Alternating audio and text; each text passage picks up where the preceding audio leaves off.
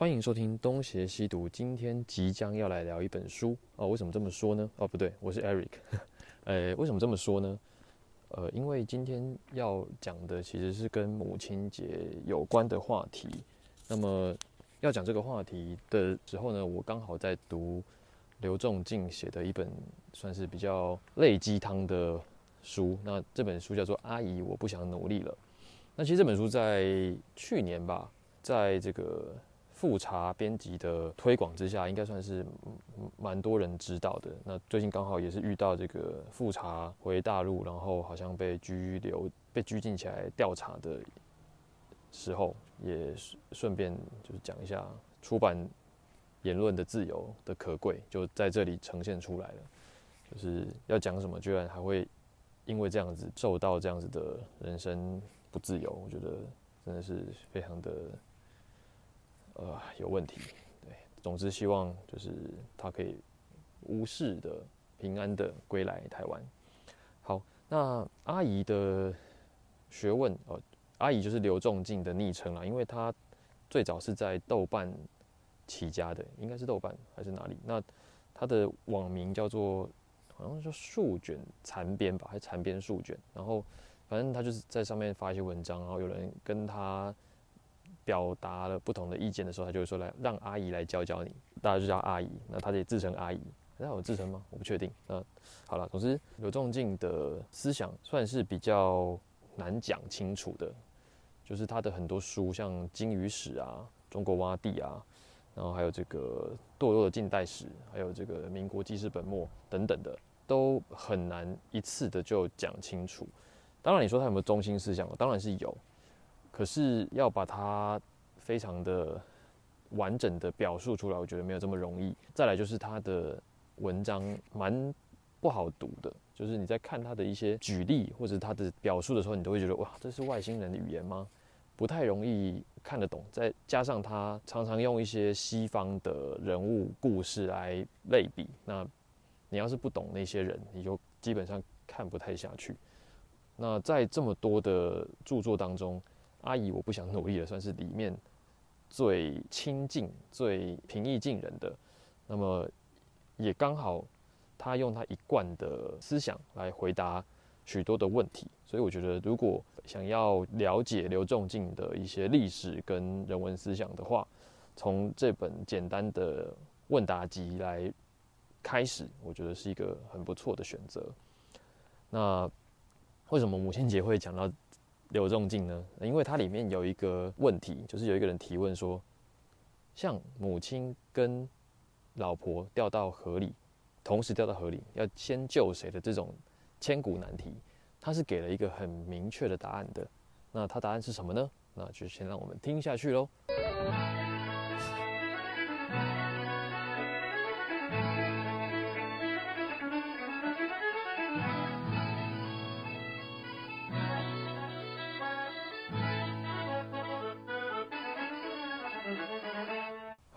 那刘仲敬面对这一题的时候，他很斩钉截铁的说：“当然是先救太太啊，因为妈妈是没有得选的，可是太太是你自己选的，你当然要为你自己选的结果你有负责啊。”我觉得这个话如果放在一般的男生、一般的人来讲的话，很有可能就是一个很两难的问题嘛。你怎么回答都是。不恰当的，那刘仲敬可以讲的这么直接，讲的这么明白，那我觉得是跟他的思想有很大的关系嘛，因为他就是觉得你要为你的行为负责啊，那那些不太需要你负责的，一定是那些你不能决定的事情。那这个跟我们传统在讲孝顺孝道的观念是抵触的，对吧？就是这个父母是你的生生。资源，你怎么可以讲出这么忤逆、大逆不道的话呢？可是他在讲这些观点的时候，我其实心里是蛮触动的。那个触动的点就在于啊，对啊，就是你没有的选的东西，你要怎么为其负责？那如果要比起来，当然是先选择你自己做的决定啊。这个就让我想到关于。家庭的问题啊，因为刚好最近是母亲节嘛，那就趁这个机会，在聊阿姨那本书之前呢，就先来聊一下关于母亲节的故事。那当然，这也就是跟个人的成长历史有点关系了。那我想，在我这个年纪的，就是八零之后出生的人啊，我在台湾，我们的爸妈大部分都应该是从南部到北部打工的那一代，就是呃向前家那一代。那我爸妈就是嘛，就是一个从台中到台北，一个从云林到台北，那就是可能家里兄弟姐妹多啊，那。家境可能也不是很好，教育程度也不高，所以就直接的到台北去想办法找一些工作赚一点钱回，呃，拿钱回家，可能孝敬父母或者是供兄弟姐妹读书。那在这种情况下，他们对自己的人生可能就只有一个很简、很简单、很淳朴的念头，就是我要好好的工作，然后照顾整个家里人。那你说这样的想法有没有错？其实也没什么错，这个我们很推崇的嘛，就是你一个很淳朴的、很孝顺的的一个子女，就是长这样。可是他们对自己的呃人生没有什么想法，就结婚就生小孩的话，他们对于小孩的教育其实也都不一定起到很正向的作用。那我觉得我来讲这一段应该算是。有说服力的吧，因为我就觉得，呃，我并没有从我的父母那里得到太好的呃资源跟教育。那这样讲，可能有些听众会说啊，你大逆不道，还是你就是自己不努力还要怪爸妈？哦，不，真的不是这样子。我是觉得这个东西真的是很。现实的一翻两瞪眼的，就是一个人的出生背景真的可以决定很多事情。那这这个不是说一个人真的有多努力就可以弥补的，而且再来是，你能够知道要努力，那也是因为你的家庭有足够的诱因让你知道要努力啊。不管你是足够的有钱还是足够的贫穷，就这种在极端的环境之下都可以激发出人的潜能。可是，在我们那个时代呢，嗯。我们真的是生在一个相对无忧无虑的环境，就不有钱，但是也不穷，饿饿不死你，但是也真的没有得到什么启发，呃，大概是这样的环境。那么在这种情况之下，我觉得可能我的父母跟大部分的台湾的父母也都差不了太多啦。就是毕竟大家如果都是从南部到北部去打工的话，就是基本的条件应该也是相差不远的。为什么要讲这个？我想一下啊，因为是母亲节嘛。那我们家其实是没有在过这些节日的，就是我跟家人的生日，我连我爸妈的生日是几号，其实我都不知道。那当然，他们也不太知道我的生日，就是我从来没有被他们庆生过。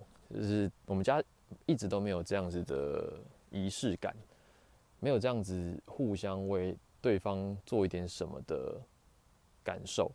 那这也造成了，其实我对家庭的感觉是很淡薄的。我对家的想象都是从别人或从书上那里呃感受到的。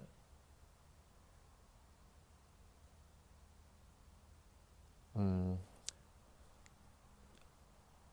我记得我在呃小的时候啊，呃，因为我们是住在台北市。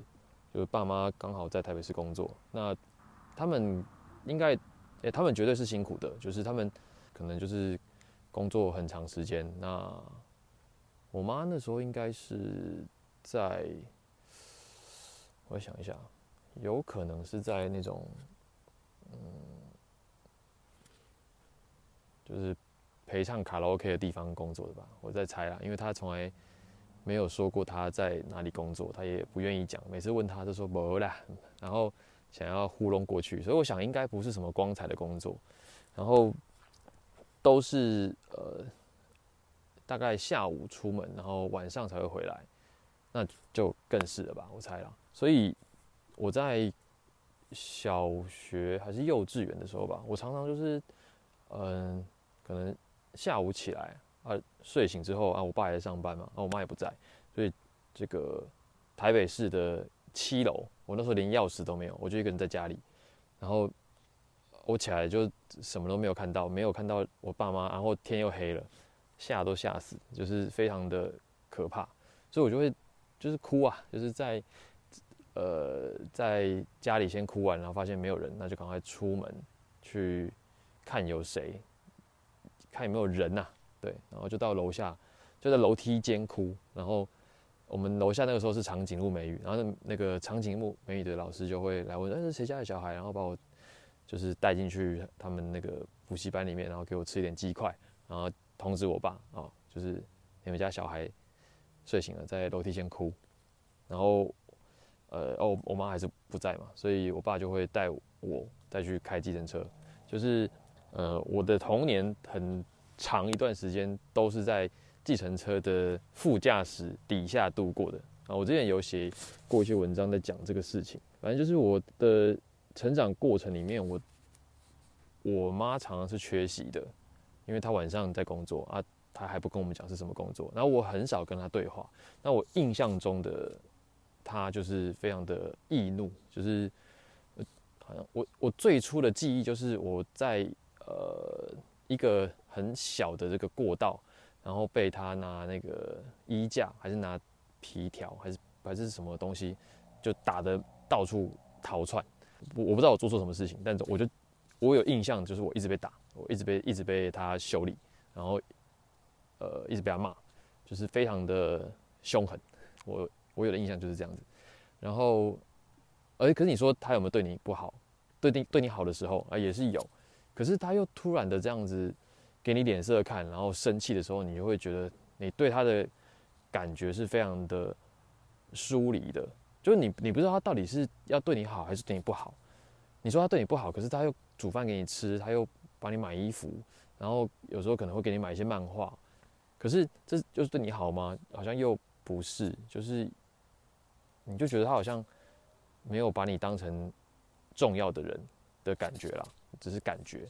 所以对于呃父母的想象，我有时候其实是挺挺不知道该如何定义的。我不知道这是不是我个人的感觉，还是说在我这个年纪的台湾父母都是这样子的。那可能有很多人的成长历程跟我也类似。那我记得，比如说我以前在台北市。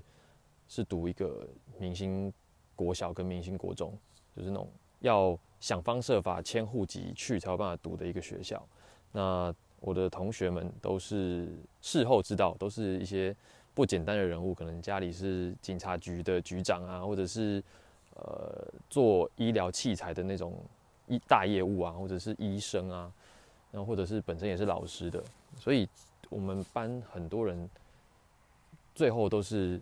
考上建中，考上北一女，最后上了台大，志不济都是国立大学的。那我在那那些人里面，就像是误闯了丛林的小白兔，因为我根本就什么都不知道。就是比如说，呃，班上有什么阅读日的时候呢，呃，我阅读嘛，那就是要去买书回去看。然后我就跟我妈讲，然后我妈就带我去买漫画，就他也不知道啊，阅读是要带什么东西去。所以我们最后就是带着漫画去学校，我带了违禁品去学校。那我也只好跟老师说啊，我不知道啊，我我以为阅读就是带书就好了啊，不知道带漫画不算。那或者是说，就是呃，我妈因为晚上在工作，她白天其实她不太有办法处理我的学校的事情，例如说带便当，就我的便当通常就是去学校解决。后来不是大家一起订营养午餐，这件事情就比较好解决了。呃，然后早餐就是有一顿没一顿的，呃，就是也是最后也是。去外面买解决这样，那那个我觉得，因为台湾早餐店很方便，所以这些都可以接受。然后我觉得比较不能接受就是我的衣服啊，以前学校不是都有几天是穿运动服跟制服的日子，然后我常常都是那个跟全班都穿不同的那个人。为什么？因为我的衣服有可能还没洗好，就是那个时候当然你也说也可以自己洗，可是我当时就是废嘛，我也没有意识到这件事。那我我觉得我妈应该会帮我处理好，可是呢，呃，我可能早上起来，哎，阿阿外运动衫嘞，啊，Go let's say，就还是湿的，所以我是要穿制服去。然后那天是运动服的日子，这样常常这种事情常常发生。那又或者是那种家长会，我妈也不太会去，最后都是我爸去的。就是在在那种各种情况之下，我都觉得我在那里读这种明星国小好像不是件好事，因为我觉得我的爸妈跟人家爸妈完全都不一样啊。就是我看到那些母姐会还是什么家长会的时候，他们的爸妈看起来都很耀眼，就是非常的都市人，看起来就是非常的落落大方、知书达理。然后就是想想，好像觉得啊，真的是不太一样。当当当然，那个巨大的差异也是等到长大之后才感受到的。可是，呃，我觉得我当时在国小、国中都过得不是这么快乐的原因，我事后想起来，跟我家里的状况是有绝对的关系的。因为我们其他的同学的爸妈都是，呃，相对来讲，呃，不管是经济条件还是教育程度，都是远远超过。我爸妈的，所以，呃，同学们的表现看起来就会跟我是完全不同的。那我当时并没有感觉到多么的自卑，可是我事后想起来，其实当时真的是颇值得自卑的。那也好险，我那时候没有自卑，否则的话，可能现在会更糟糕一点。那我以前，呃，就是我记得有一次好像断考吧，啊，考了不错的分数，我就很。高兴的想要回去跟我妈跟我爸讲一下，然后我回去的时候，因为通常以前国小国中断考都是下午就可以回家，我就拿着考卷，哎呀，我考一百分。然后我我印象很深刻的一次就是我我妈好像那时候在睡觉，然后她说卖差了，就是她就很凶的跟我说你不要吵。然后呃，就是我就觉得哎，我其实是想要回来分享一个呃很值得。高兴的事情，因为我觉得，哎，我我读书我有一些好的成绩，可是回去就得到这样子的的态度，有时候就觉得哦，好像哪里不对劲。呃，然后再来就是，比如说我小时候体弱多病，我就很常感冒，然后我妈当然也还是会带我去看医生，然后让我吃药，可是呃，当我在那里难受的时候，她就会说。一直在咳咳什么东西啊？你就是破北给啊，就是说破病机。然后就是我记得有一次好像就是他就就嫌我吵，然后就就是用就是推我的推到墙壁上，我的头就撞到墙壁。那呃那那次印象蛮深刻的，我就觉得说哇，这个真是母爱啊。呃，对。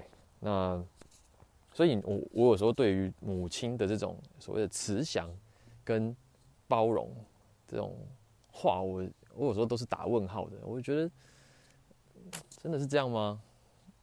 那我现在再想起来，我当然觉得说，他们当时结婚，可能自己都还是一个心智没有很成熟的阶段。那时候我爸妈也天天吵架，那。吵架摔椅子啊，干嘛的都都有都发生过。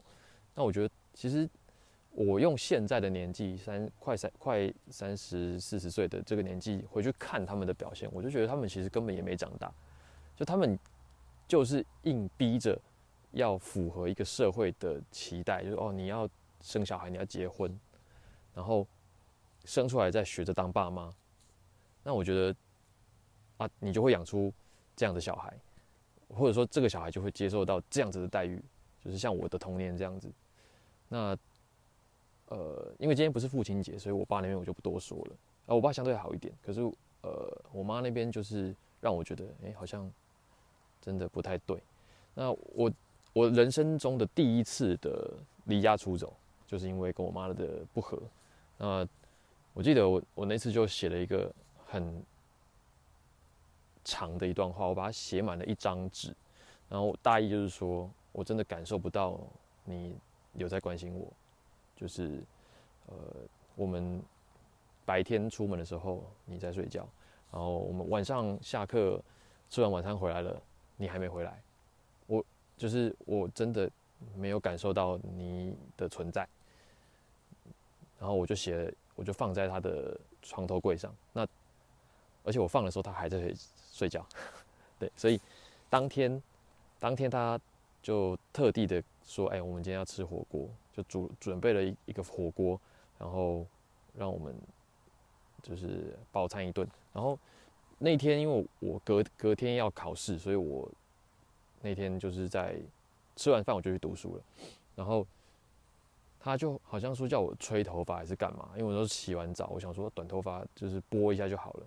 然后他就叫我吹头发，我就说啊没关系啊，这个等下就干了。他就突然给给他拱，他就说叫你吹头发，然后还不去吹，然后说都都说我不在乎你怎样怎样的。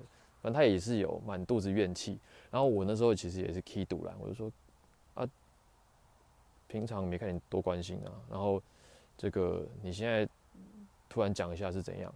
然后我们就反正就吵起来，他就要他就揍我这样，然后我就那时候也 key 堵了，我就说我没有你这种妈妈，然后呃就是你没资格，那反正就是当下闹得非常的僵，对他他那时候真的是想要来就是想要过来打我这样，然后是我爸也在，所以他就挡住他，然后叫叫我赶快先先休息了，然后那天晚上我真的气不过。呃，我就拿着我的积蓄，我平常我存钱，大概拿身上大概有三四千块吧，呃，然后我就拿着那笔钱抓着，我就半夜三点，然后我就就是偷偷的把那个铁门给拉开，然后我就就是到大街上，我就拦了一辆计程车，我就说我要去台北车站，因为想说要离家出走嘛，就是要到台北车站去转巴士，然后我就。到了这个现在的应该是华阴街那边，然后我到了那边之后呢，呃，我发现哎，好像也没有车可以坐，因为当时还没有转运站啊，那是两千年的时候啊，所以大马路边就是有很多的野鸡车，然后我也不知道怎么坐，然后我就看到飞狗巴士，然后我就想说，哎，飞狗巴士我有印象，以前在车上都看到，然后我就跳上去，我说我要我要到台中，然后。反正先到台中再说，然后我就付了车票钱，我就上去。然后因为是夜车嘛，所以三点出发，然后大概是六点七点吧，反正就是天呃，我到台中草马的时候已经天亮了。然后我还记得那个时候车上放的是陶喆的《小镇姑娘》，哦，印象深刻。然后呃，我真的不知道去哪，因为那时候国二而已。然后就最后我还是。辗转的搭的公车，我就回我阿妈那边，然后我阿妈当然也就是跟我讲，就是也是跟我爸讲，然后我爸那时候好像还去报案，所以我后来还有去销案，就是要去警车里面把那个报案的记录取消掉，还是说这个案件完成了这样？那那件事之后，我妈就比较没有在呃对我发脾气了，可是我不确定那时候。我们的相处是怎样？因为那个时候他还是继续的，呃，白天不在家，晚上呃白天在睡觉，晚上不在家。对，那呃，好像后来因为再过一年就高中了，那他们两个就离婚了，然后我就到了呃台中去读我的高中。然后那时候其实也住在学校，所以我我基本上跟家里是没有联系的。唯一的联系就是，呃，我爸会给我零用钱，然后我去付我的学校的住宿费跟伙食费。那一直到大学之后，我好像都没有再跟我妈联络，好像几年吧，就是过了好几年。等到我大三，呃，搬到那个他那边去住之后，才开始又有一些联络，但是。也绝对不会是那种互呃热络的互动。那呃，其实这个讲起来真的非常非常长啊，就是有很多的后续，还有很多事情。但我记得，呃，就我一直到现在，我其实都没有办法非常的敞开心胸的跟他讲一些话。呃，他有时候也会对我示好。不是他常常对我示好，就是在我长大之后，在我成年之后，他常常对我示好，就是会买东西给我吃，会煮东西给我吃，会问我要不要去出去吃饭，可是我其实都不太理他，就我都挺冷淡的，因为我我心里的那个坎其实没过去。那我我心中印象一直都是他是怎么对我的，就是童年的时候他是怎么对我的。他现在看起来好像哎很慈祥，然后呃就是也很温柔，可是你现在才来对我温柔，会不会太晚了？然后你会不会让我觉得，其实你是不是担心你老了没有人照顾你了，所以你现在才是这样的态度？呃，这真的不好说。但我相信他也也不是这样，他就只是他也长大了，他也知道了以前这样是不对的了，可是来不及了。因为我心里的那个关就是没过去，那我也知道我其实一直对他冷漠也是不好的，也是不对的。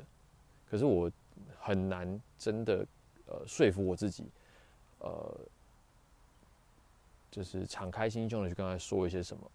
所以我有时候讲话都还是很不自在，是端着讲的。那呃，你真的去回想起来，那这真的是他的错吗？呃，其实我觉得也不是他的问题，而是他所成长的那个环境让他没有长大嘛。呃，因为他小学都没有念完，还是小学念完就已经出来工作了。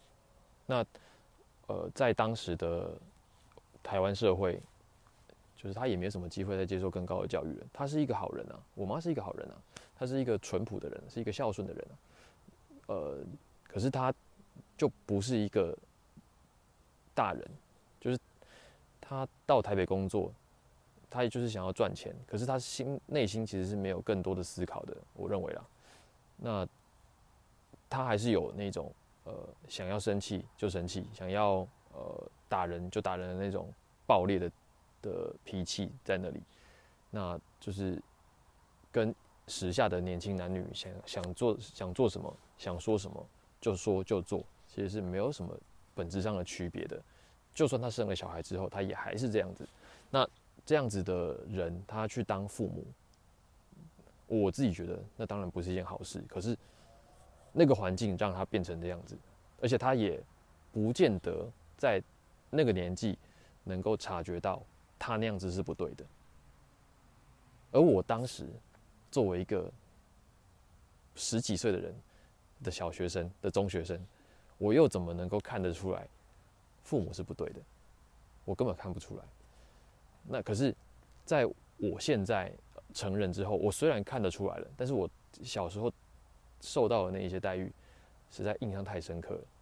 所以我就算知道了，我也做不到，呃，真的能够跟他，呃，有更多的互动。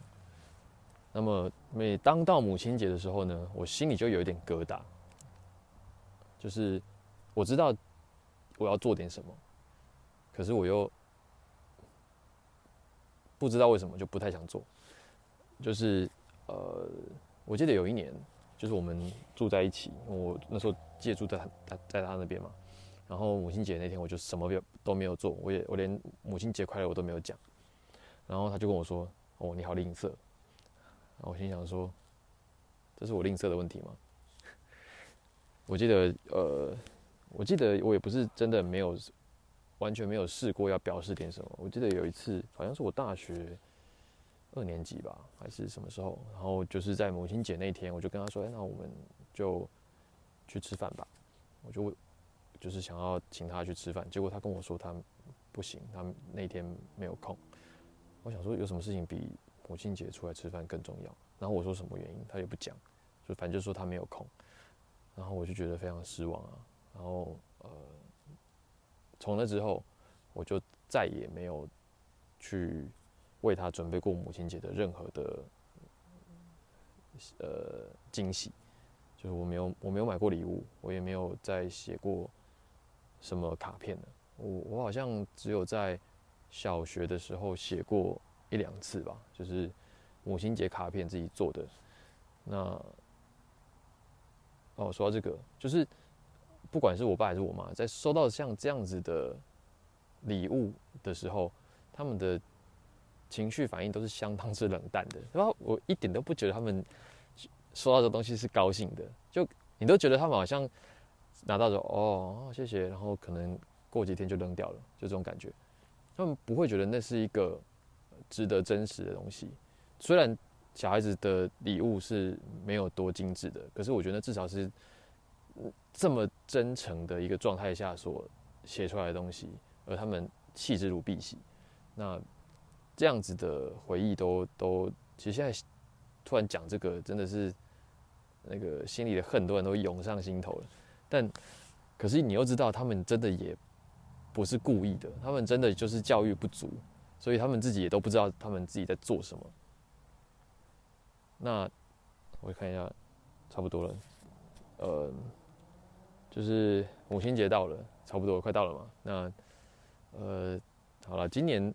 还是因为今年人在国外，所以还是买了一些礼物给他，就是用那个网络买了东西，然后请他们寄到家里去。